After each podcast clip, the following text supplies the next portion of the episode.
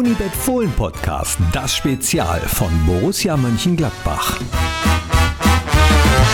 Hi und hallo, herzlich willkommen zu einer weiteren Ausgabe vom Fohlen-Podcast Das Spezial, die Internationalisierung. Und genau darum geht es in diesem Podcast, ohne Anspruch auf Vollständigkeit zu erheben. Das dürfte auch ein bisschen schwierig sein, aber ich habe mal nachgeschaut. Internationalisierung ist in der Wirtschaft die Ausweitung der Tätigkeiten auf andere Staaten. Genau das will Borussia machen, aber muss es dabei schaffen, sich so zu verändern, ohne dass Borussia-Fans sagen können, das ist nicht mehr meine Borussia. Und wie Borussia das schaffen möchte und was Internationalisierung überhaupt für und mit Borussia bedeutet, auch darüber werden wir sprechen. Und wenn ich sage wir, dann bedeutet das natürlich, dass ich mir einen Gesprächsgast eingeladen habe, den Abteilungsleiter internationale Geschäftsentwicklung oder, wenn man es schon mal international sagen möchte, Head of Global Operations bei Borussia Mönchengladbach. Er ist außerdem Experte für Internationalisierung in China unter anderem. Ich freue mich auf Peter Hambüchen. Hi. Ja, hi Knippi. Schön, dass du da bist. Ich erwische dich gerade auf dem Absprung wieder nach China, richtig? Genau, richtig. Am Sonntag geht mein Flieger wieder los.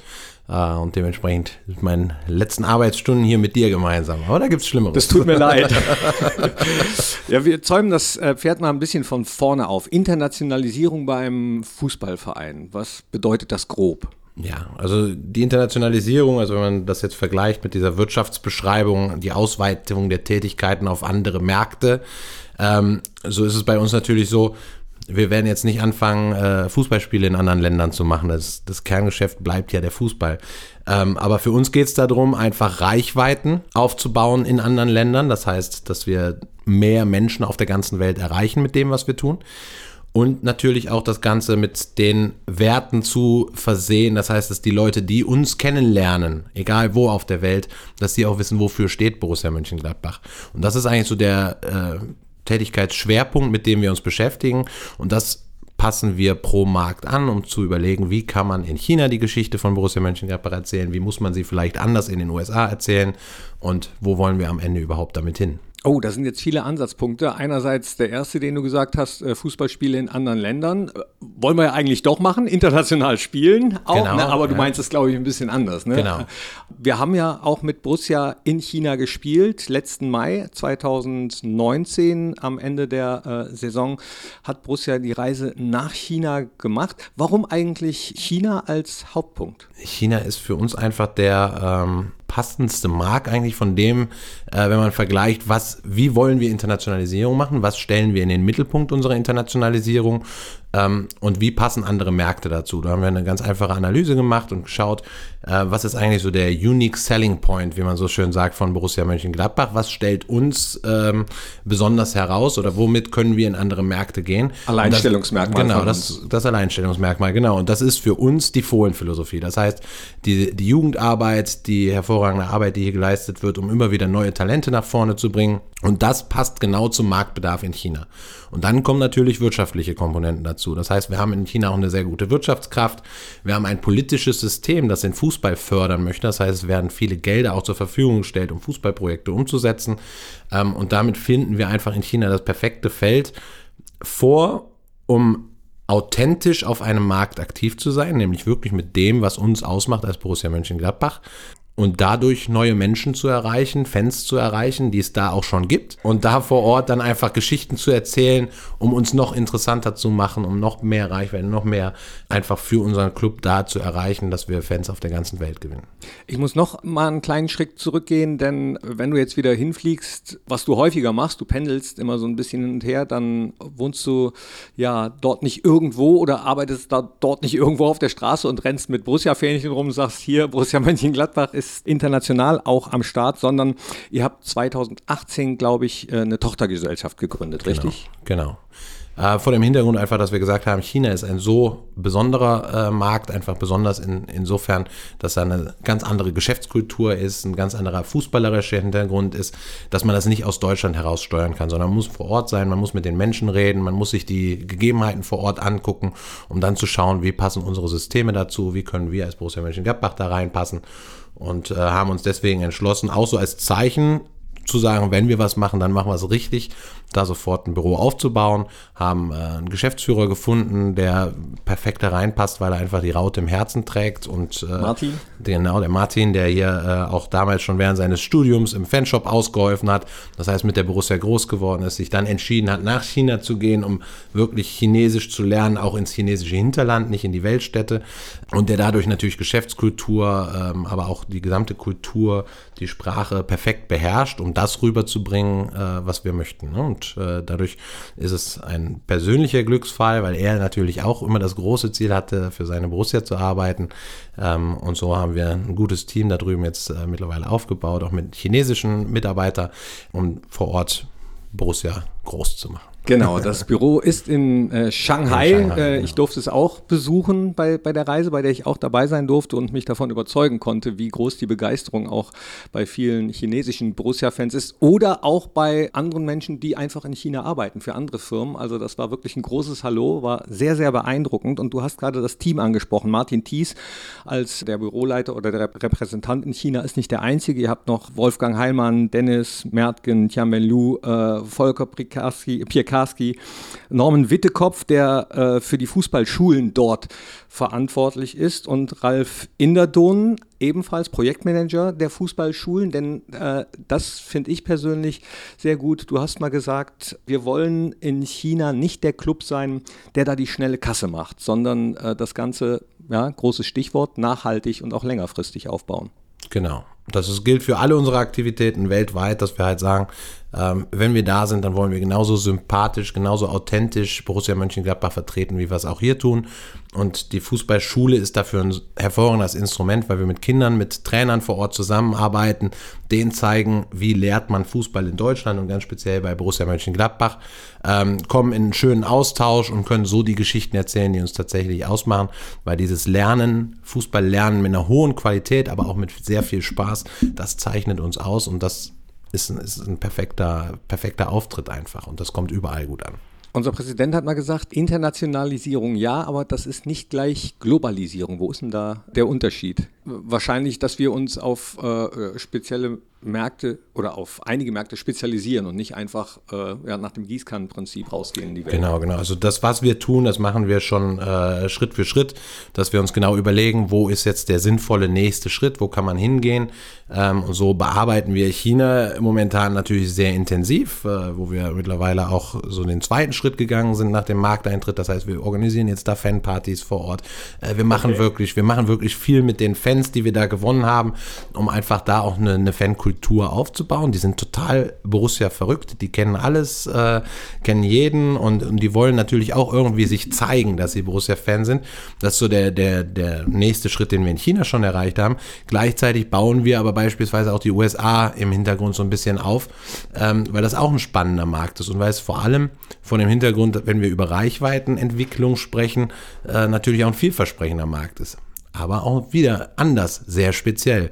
Und äh, da gehen wir auch über die Fußballschule rein, wo wir dann äh, Camptouren machen vor Ort, um einfach Netzwerke aufzubauen, Leute kennenzulernen, die im Fußball gut vernetzt sind, um zu gucken, wie können wir jetzt da ähm, auch erfolgreich sein und erste Dinge erreichen, ohne aber, dass wir jetzt hier uns übernehmen, ganz einfach. Und ich glaube, das ist auch das, was Rolf Königs vielleicht dann damit meinte, äh, dass wir uns nicht übernehmen wollen und vor allem, was uns ja auch ganz wichtig ist, dass wir hier nicht das Kerngeschäft vergessen, sondern das Team, was auf die Internationalisierung arbeitet, arbeitet relativ autark. Das heißt, wir versuchen hier nicht die, äh, das Kerngeschäft Jugendleistungszentrum oder wie auch immer von ihren Kernaufgaben abzulenken, sondern wir arbeiten relativ selbstständig, aber mit der gleichen Philosophie, mit der gleichen Überzeugung, mit der gleichen Leidenschaft.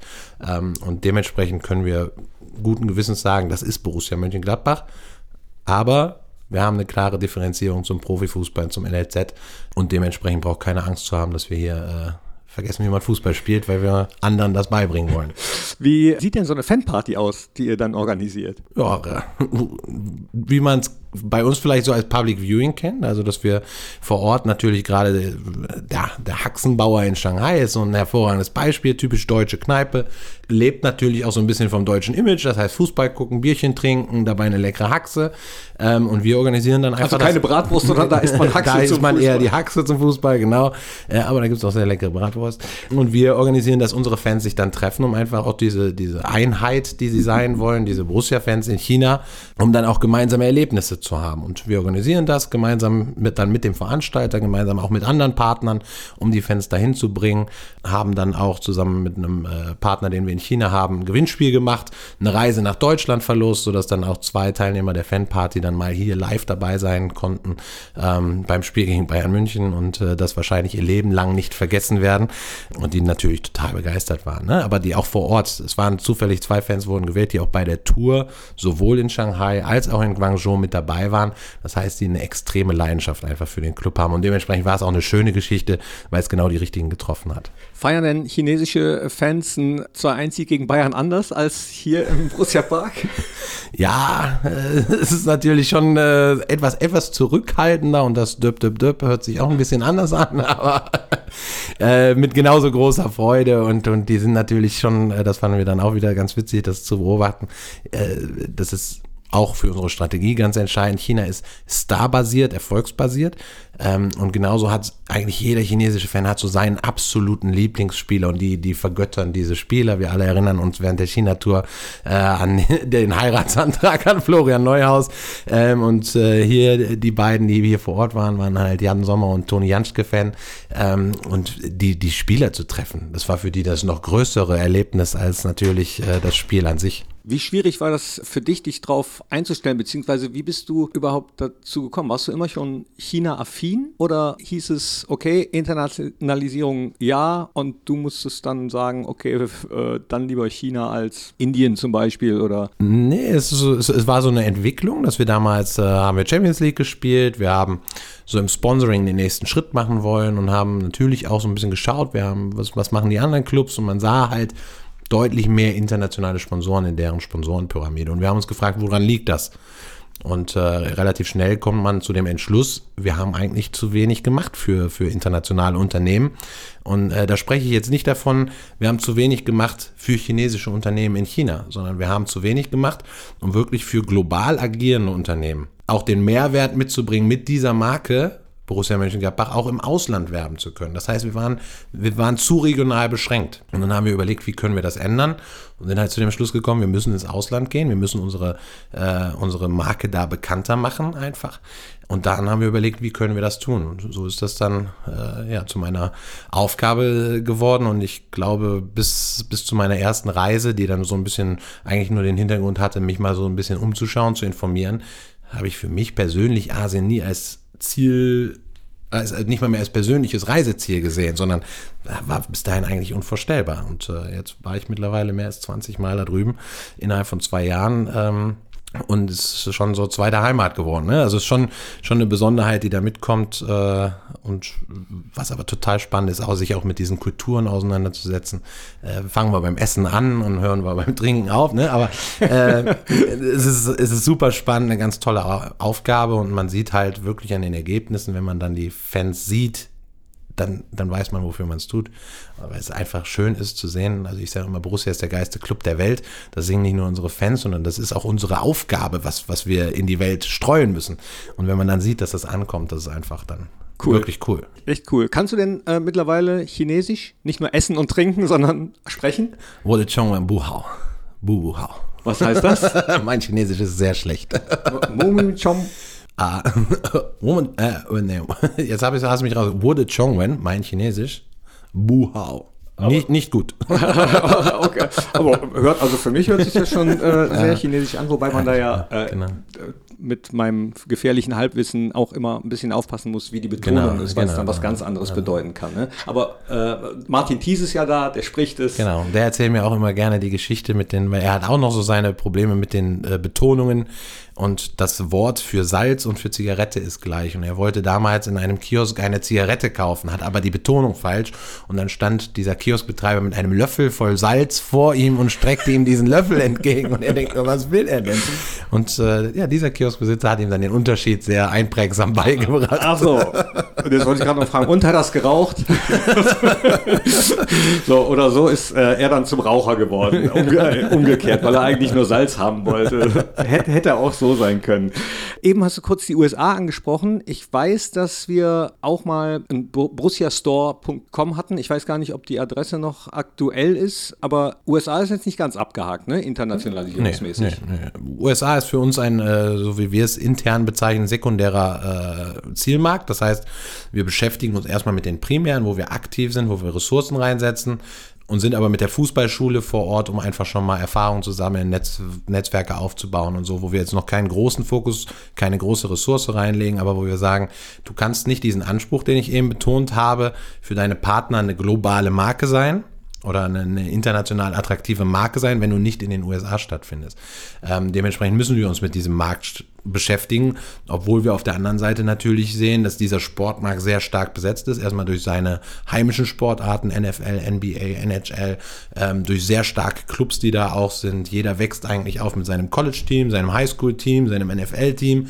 So, da jetzt auch noch als Borussia Mönchengladbach reinzukommen, ist einfach extrem schwer. Und trotzdem musst du schauen, dass du attraktiv bist und, und gute Geschichten erzählen kannst als Borussia Mönchengladbach. Und das gelingt uns über die Fußballschule ganz gut. Da sind die Voraussetzungen vielleicht in China. Du hast es eben kurz angesprochen. Die Politik in China ist äh, sehr äh, darauf bedacht, China auch fußballmäßig stark zu machen. 2050 wollen sie, glaube ich, Weltmeister werden. Da sind die Voraussetzungen für einen Fußballverein, wie wir es ja sind, dann vielleicht ein bisschen besser. Du bist unter anderem auch in der Kommission der DFL für Internationalisierung. Und eben hast du schon andere Fußballvereine angesprochen, auf die man so einen Blick geworfen hat. Und ich weiß, dass Borussia auch zusammen mit anderen NRW-Vereinen, Schalke und BVB zum Beispiel, auch äh, Erklärungen unterschrieben hat. Wie geht das zusammen? International agiert man dann zusammen und national ist man Konkurrent oder wie muss man sich das vorstellen? Ja, genau. Also gerade im Sportlichen sind wir Konkurrenten. Äh, wenn man sich aber die internationale Bühne anschaut, dann ist da, glaube ich, Platz für uns alle. Ähm, und dann sehe ich eher die Premier League beispielsweise als großen Konkurrenten, weil wenn man äh, sich die Weltkarte, die Fußball-Weltkarte, die Bekanntheit der Clubs anschaut, dann ist die Premier League uns eigentlich in jedem Markt weit voraus. Und äh, dagegen anzukämpfen, kann eigentlich nur geschlossen funktionieren, wenn wir versuchen, äh, den, den Bundesliga-Fußball attraktiv in diese Märkte reinzubringen, die Bundesliga als, als Plattform attraktiv zu machen, dann müssen wir auch geschlossen daran ein Interesse haben, dass alle Clubs sich beteiligen und alle Clubs ihre Schritte in diese Märkte machen. Ähm, denn ansonsten werden wir, werden wir das nicht aufholen können einfach. Und äh, natürlich, die Fans in China sind immer äh, jetzt ein gutes Beispiel, ohne dass ich mich immer nur auf China begrenzen möchte. Ähm, aber die sagen natürlich auch, ja, ich möchte doch meine Stars auch mal erleben können. Ich möchte die doch auch mal sehen können.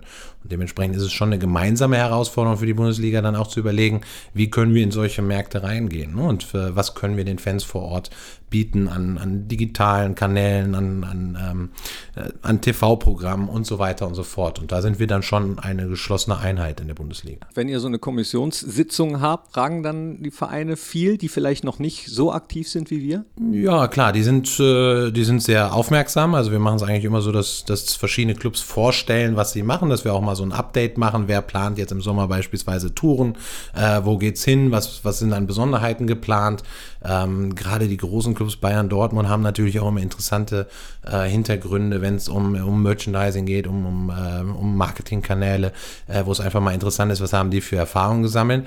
Man sieht aber natürlich schon, dass kleinere Clubs, und ich will jetzt gar keinen nennen, ähm, dann schon vor der Herausforderung stehen und sagen, wie soll ich das neben, neben dem Fußballgeschäft mit meiner kleinen Geschäftsstelle, sage ich jetzt mal einfach, wie soll ich das jetzt auch noch schaffen? Wie soll ich eine Tour im, im, im Mai organisieren, äh, um ins Ausland zu gehen oder sonst was? Also sie stehen nochmal vor ganz anderen Herausforderungen, wo man sagen muss, da haben wir als Borussia eigentlich auch schon viel erreicht, indem wir uns so aufstellen können, ähm, wie wir es heute tun. Und ähm, dementsprechend sind wir da in einer, in einer guten Situation und, und, sind aber auch offen im Austausch mit den anderen Clubs, um zu sagen, das hat gut funktioniert, das hat weniger gut funktioniert, wie habt ihr es gemacht, könnt ihr uns den Kontakt mal geben. Äh, und da ist man dann auch offener, eben weil alle ein gemeinsames Ziel haben. Und das ist, glaube ich, ganz wichtig. Du hast Kanäle angesprochen, zwar Merchandising-Kanäle, aber ich gehe jetzt mal auf andere Kanäle, nämlich Social-Media-Kanäle, auch ganz, ganz wichtiges Thema heutzutage, wo alles immer so ein bisschen schneller wird, die Welt mehr zusammenwächst, aber trotzdem war es für mich interessant zu sehen, dass es in China zum Beispiel Twitter gar nicht gibt. Da gibt es so ganz andere, Sina, Weibo und äh, We WeChat, äh, Sachen, die man hier so gar nicht hört. Wie musste man sich darauf einstellen? Ja, das war auf jeden Fall erstmal ein großes Learning. Ne? Also wir haben, wir haben ja damals schon so ein bisschen im Hintergrund, irgendwann wurde das mal äh, erkannt. Es gibt da Plattformen, diese Plattform sollte man vielleicht nicht außen vor lassen. Ähm, dann wurde das erstmal aus Deutschland heraus bespielt und, und letztendlich wurden deutsche Inhalte übersetzt. Das hat aber nicht gut funktioniert. Und als wir uns dann mit der, äh, mit der Lage mal ein bisschen enger auseinandergesetzt haben, haben wir auch ganz schnell verstanden, warum nicht. Weil einfach der chinesische Fan anders tickt und die, die haben ganz anderes Konsumverhalten, Medienkonsumverhalten. Die wollen äh, viel mehr Entertainment, die wollen bunte Bildchen und da kann es auch mal blitzen und springen und ähm, da sind viele bewegte Bilder gar nicht so schlimm, wo hier jeder äh, Marketing-Experte einen Herzschlag kriegen würde, sondern das gehört da einfach dazu und dementsprechend musste man das alles anpassen. Also man muss wirklich sagen, vergiss erstmal das, was wir in Deutschland gepostet haben oder auf internationalen Kanälen, sondern wir müssen überlegen, wie ist ist diese Nachricht interessant für unsere Fans da drüben. Und dementsprechend haben wir das an die chinesische Agentur gegeben und gleich gesehen, dass da eine ganz andere Engagement entsteht. Also äh, die Interaktion zwischen Fans und unseren offiziellen Accounts dann einfach sehr viel besser geworden ist. Und äh, auch da super spannend. Also ich erzähle ja immer, dass Jünter eigentlich unser Social Media Star ist. Ähm, genauso haben wir uns gewundert. Wir haben ein Posting gemacht mit einer grünen Kappe, wo wir das ist durch die Decke gegangen. Es ging einfach nur um eine grüne Kappe, die wir im Merchandising Store haben. Und wir hier okay. in Deutschland haben die Welt nicht mehr verstanden, warum dieser Post so erfolgreich ist. Und der Hintergrund ist der, ich kann es nicht mehr, mehr richtig wiedergeben, es gibt in China irgendwie ein, ein Sprichwort, dass derjenige, der das, der den grünen Hut trägt, der wurde von seiner Freundin betrogen. Und wir müssen das sehr lustig aufgefasst haben und dazu irgendeinen Spruch gemacht haben und, und für uns auch mit Übersetzung und Erklärung absolut nicht vorstellbar, warum das so erfolgreich war. Aber es ist der erfolgreichste Post gewesen, absolut durch die Decke gegangen. Und äh, das zeigt halt, ein Deutscher wäre auf die Idee ja gar nicht gekommen. Ne? Und dann, dann sind wir so schon gut aufgestanden, aber verstehen tun wir es bis heute nicht. Wahnsinn. Also das Sprichwort stimmt, andere Länder, andere Sitten. genau, ja, das, genau. Äh, gibt es ja. Und äh, Jünter ist wirklich der Social Media Star, ja? Ja, kann man schon so sagen. Also äh, man kann mit Jünter alles machen. Einfache Bewegungen, hüpfender Jünter von der Mauer ist manchmal beliebter als eine Spielszene vom Spiel, weil sie einfach die, diese Verbindung gar nicht haben. Aber dieses Maskottchen funktionieren einfach extrem gut und das ist auch gar nicht so, wie, wie wir es empfinden für uns so als Kindertool, sondern es fun funktioniert auch einfach auch bei Erwachsenen gut. Und wir haben in China beispielsweise deutlich mehr weibliche Fans und die finden das dann super. Die interessieren sich vielleicht gar nicht so sehr für, für taktische Dinge oder das schönste Tor oder so, sondern die interessieren sich mehr für das Drumherum und dem Bedarf muss man dann einfach auch gerecht werden. Oder eben für Jünter oder Florian Neuhaus Florian Christoph Neuhaus, Kramer genau, war auch genau, äh, bei genau. der Reise. Der Momo, genau. Momo, genau. Sein Spitzname war Momo, ne? Genau. Weswegen war das nochmal? Ich glaube, äh, der, ähm, die letzte Silbe von Krammoor. Krammoor. Genau, genau, genau. Also diese Verdopplung der letzten Silbe ist eigentlich immer das Zeichen, dass jemand besonders beliebt ist. Und Karamor und dann ist es halt Momo und so ist Momo gekommen. Und du heißt dann Ter in China? Äh, das wäre Bide Bide bei mir. Bide Bide Bide? Genau, der, der Name Hambüchen ist natürlich viel zu kompliziert und äh, dementsprechend ist von meinem Nachnamen nur Han übrig geblieben und der Peter ist dann der Bide. Und dementsprechend bin ich der Hanbide. Du bist Hanbide. Ich bin der Hanbide. Ah, okay. Nicht schlecht. Jetzt haben wir gar nicht drüber gesprochen. Du hast es mir schon häufiger erzählt, aber für die, die es eventuell das erste Mal hören in diesem Podcast, was heißt Borussia Mönchengladbach auf Chinesisch? Mönchengladbach Suchu Chulebu. Aber ich bin ja, kann ja selber kein Chinesisch, keine Ahnung, was ich da gerade erzählt habe, aber äh, ungefähr so hört es sich für unser europäisches Ohr an. ja, ich wiederhole das jetzt nicht, da müsst ihr zurückscrollen jetzt mal, wenn ihr das nochmal hören möchtet. Und du hast eben davon gesprochen, dass Borussia äh, viel mehr weibliche Fans hat in China als äh, hier in Deutschland oder in Europa. Was glaubst du, woran liegt das? Meinst du, da gibt es einen Grund, einen fassbaren? Hm, ich glaube, das ist einfach so dieses, allgemein, das ist jetzt eine sehr gewagte These, aber. Wir haben die hübscheste, wird, hübscheste Mannschaft einfach. Nein, aber wird Fußball ja immer mehr zum Entertainment. So, und das ist für die einfach Teil des Entertainments und die finden das dann spannend, diese europäischen Ligen. Die haben ein ganz anderes Verhältnis dazu, während wir so mit dem Fußball äh, groß werden und der Fußball für uns halt auch als Sportart eine hohe Bedeutung hat, ist das in China ja gar nicht der Fall, sondern die wenigsten nur 6% spielen aktiv Fußball. Dementsprechend haben die gar nicht diesen sportlichen Hintergrund, sondern sehen das wirklich mehr als Entertainment-Faktor. Und dadurch ist man dann als Frau auch eher interessiert. äh, gerade während der, während der Spiele wird hauptsächlich darüber geredet oder, oder diskutiert, wie schön doch unsere Spieler sind und wie handsome. Und äh, dementsprechend ist das schon, schon eine andere Wahrnehmung, ja. Was essen Chinesen im Stadion während des Spiels? Wir haben eben schon beim Fußball gucken die Haxe gehört, Bratwurst gibt es auch, aber was gibt es im Stadion? Wie ist chinesisches Live im Stadion Fußball gucken? Das ist tatsächlich sehr interessant. Also ich war jetzt noch nicht bei Unmengen von Spielen da drüben, aber ähm, was Gutes zu essen bekommen habe ich eigentlich nirgendwo im Stadion, sondern sondern dann ist es eher üblich, dass man auf dem Weg ins Stadion bei KFC vorbeigeht oder anderen Fastfood-Ketten, die es so gibt. Ähm, McDonald's, Burger King. genau.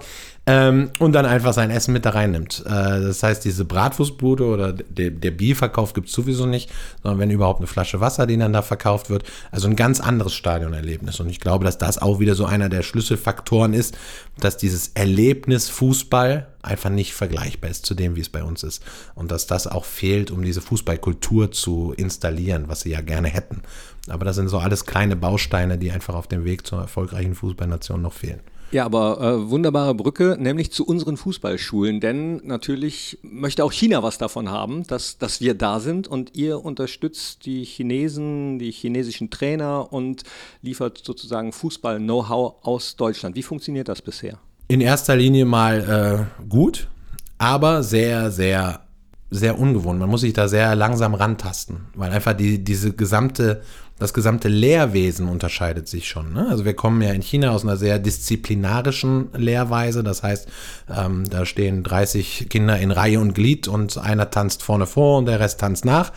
Ähm, und jetzt kommt dieser Club aus Europa und erzählt auf einmal, dass äh, Fähnchenfangen ähm, eine Teil des Fußballtrainings sein soll. Und das ist erstmal Unverständnis, weil sie einfach dieses äh, Lernen durch Spiel kennen sie nicht. Und dementsprechend ist immer ein gewisser Vorbehalt da, den man erstmal bekämpfen muss, wo man dann auch erstmal erklären muss, wir wärmen uns auf und zwar nicht durch Rundenlaufen, sondern durch, durch Spielformen und äh, gleichzeitig lernen wir dadurch Koordination, was für die Orientierung auf dem Feld sehr wichtig ist.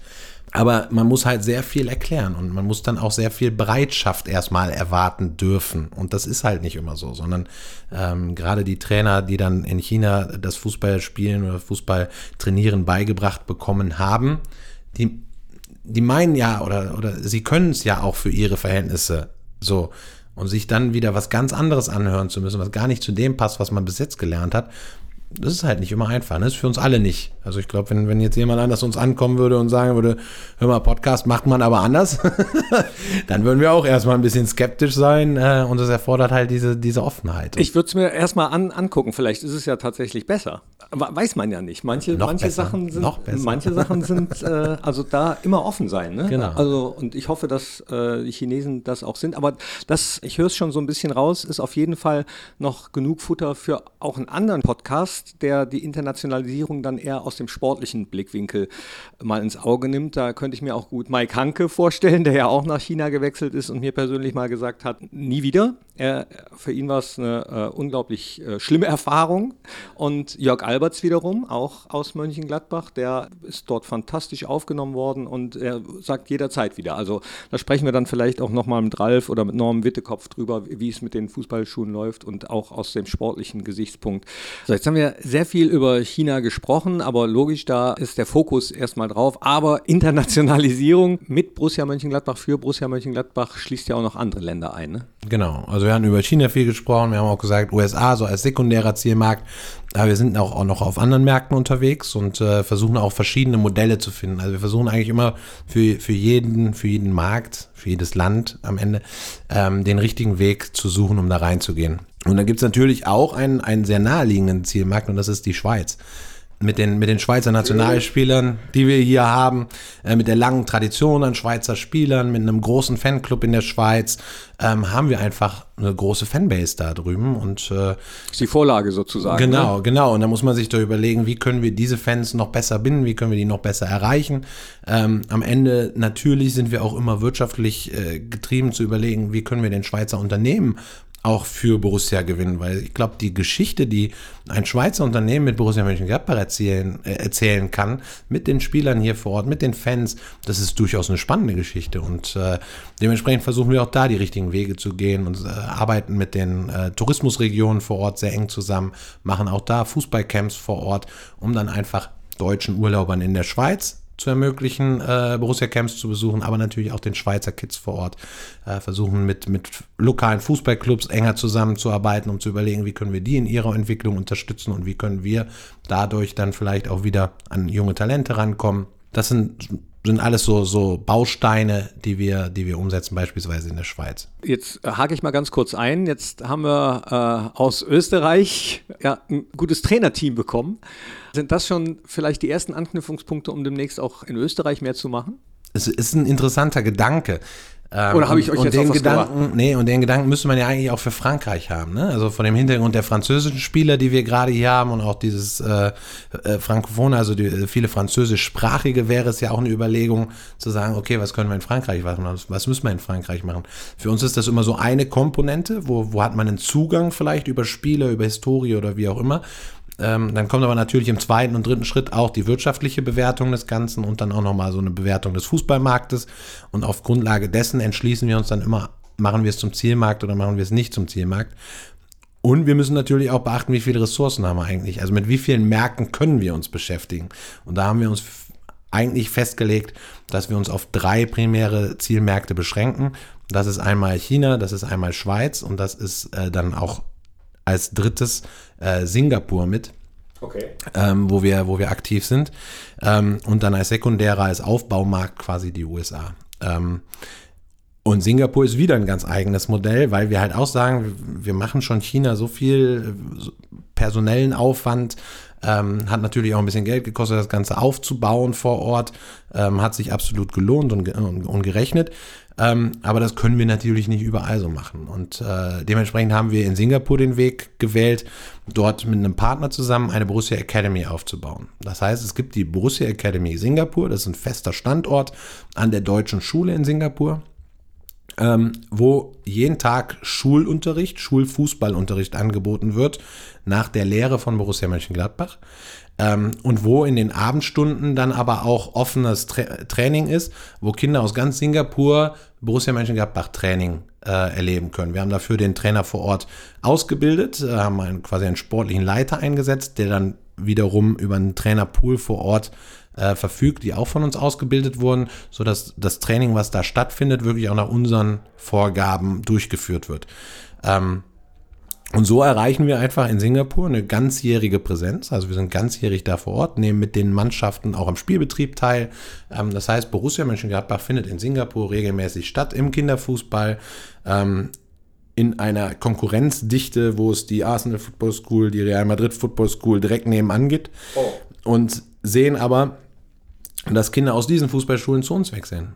Einfach weil wir immer größten Wert auf Qualität und Philosophie legen und sagen, das, was die Kinder vor Ort bekommen, das soll auch wirklich zu dem passen, was wir, was wir darstellen wollen. Ähm, und das ist nicht immer der, der einfachste Weg, den wir wählen, aber der nachhaltigste. Und das, das sehen wir halt auch in Singapur, dass dieses Modell, was wir jetzt da eingerichtet haben, was jetzt auch schon fast zwei Jahre läuft, ähm, sehr erfolgreich ist, wo wir mittlerweile 150 Kinder täglich trainieren ähm, was natürlich auch eine schöne Geschichte ist. Und auch da, ich habe es eben schon mal gesagt, es stecken immer zwei, drei Gedanken dahinter. Warum Singapur? Singapur ist kein großer Markt, ist auch kein großer Fußballmarkt, aber ist vom wirtschaftlichen Faktor super interessant, weil die Kinder, die wir da im täglichen Unterricht haben, das sind die Kinder der Geschäftsführer für Asien-Pazifik-Raum. Das heißt, da sind sehr viele Expats, also ähm, von, von ausländischen Unternehmen nach Singapur geschickte ähm, Unternehmer, die ihre Kinder dorthin schicken, wodurch wir einfach ein sehr wertvolles Netzwerk vor Ort aufbauen. Und das sind dann auch nochmal so Gedanken, die wir dahinter haben, wo wir sagen, ähm, ja, am Ende wollen wir dadurch Sponsorings verkaufen, am Ende wollen wir dadurch ähm, Menschen erreichen, die für uns wirtschaftlichen, die uns wirtschaftlich weiterhelfen, aber durch den Borussia-Weg. Also durch einen sehr authentischen, sympathischen Weg, nämlich mit den Kindern Fußball zu spielen und denen zu zeigen, wofür steht Borussia Mönchengladbach eigentlich. Und das findet jeder gut. Ganz einfach. Und wenn die dann irgendwann mal nach Europa zurückkehren und äh, in höheren Positionen sind, dann hoffen wir einfach, dass sie nochmal daran denken, was für ein gutes Gefühl hinter Borussia Mönchengladbach eigentlich bei ihnen steckt. Wäre schön und vielleicht das ist jetzt vielleicht utopisch, vielleicht aber auch nicht, findet man dort in dieser Borussia Akademie ja auch mal ein Talent, was später mal in die Bundesliga wechseln kann. Ist das auch ein Hintergedanke oder wäre das eher ein schöner Nebeneffekt? Das wäre ein schöner Nebeneffekt. Ähm, auch da, wie gesagt, in der Schweiz ist es halt realistischer als vielleicht in Singapur oder China. Ähm, aber dadurch, dass wir qualifizierte Trainer haben, die vor Ort arbeiten, sind wir ja eigentlich sicher, es geht uns zumindest keiner durch die Lappen. Und auch äh, jetzt bei China, wo wir immer sagen, bis da die ersten Talente wirklich für äh, den deutschen Fußball brauchbar werden, das werden hier noch Generationen oder Jahre, wenn nicht Generationen vergehen. Und trotzdem, die Kinder, die wir jetzt zuletzt hier hatten im Camp aus Suchen, aus unserer Partnerstadt, da waren schon zwei, drei dabei, die wir dann mal bei unserer U13 haben mittrainieren lassen. Und wo der Trainer sagt, oder und auch Patrick Herrmann, der mit denen mal ein bisschen aus Spaß mittrainiert hat, die können schon echt gut kicken. Und äh, dementsprechend ist es schon ein Weg, wo man sagen kann, dahin kann sich das natürlich entwickeln. Und dann haben wir zumindest schon mal gute Strukturen geschaffen. Wohin es sich entwickelt, das wird die Zukunft zeigen. Bisher hat es sich gut entwickelt. Es gibt noch einiges zu tun. Die Internationalisierung. Ihr habt ja wahrscheinlich auch einen Zweijahres-, Vierjahres-, Fünfjahres-Plan ähm, und euch verschiedene Ziele gesteckt. Ich will jetzt gar nicht ins Detail gehen und fragen, wie das gemessen wird, aber ihr messt es wahrscheinlich, ob es erfolgreich ist oder nicht.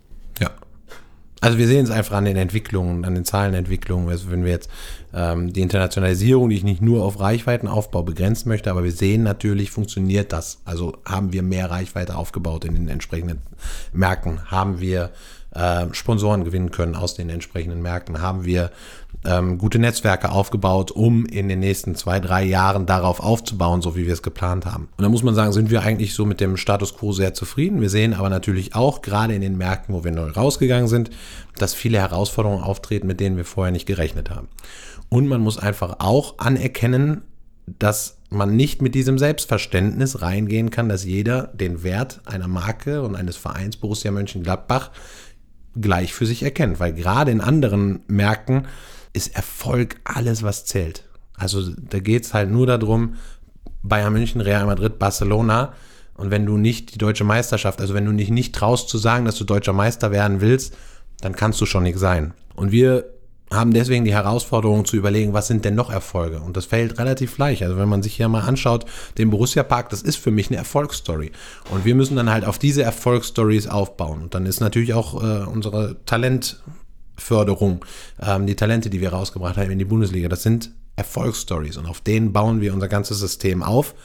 Aber der Weg ist natürlich ein deutlich längerer, diese Geschichten zu erklären, diese Erfolge zu erklären, als wenn du jetzt kommen kannst und eine Schale unterm Arm hast oder einen Pokal unterm Arm hast. Da muss man sich einfach bewusst drüber sein. Und äh, dementsprechend wird Internationalisierung für Borussia Mönchengladbach nicht von heute auf morgen funktionieren. Aber wir sind geduldig, wir sind äh, leidenschaftlich mit dabei und dementsprechend, äh, glaube ich, wird es am langen Ende dann auch äh, nach den fünf Jahren, die wir uns vorgenommen haben, sehr erfolgreich sein.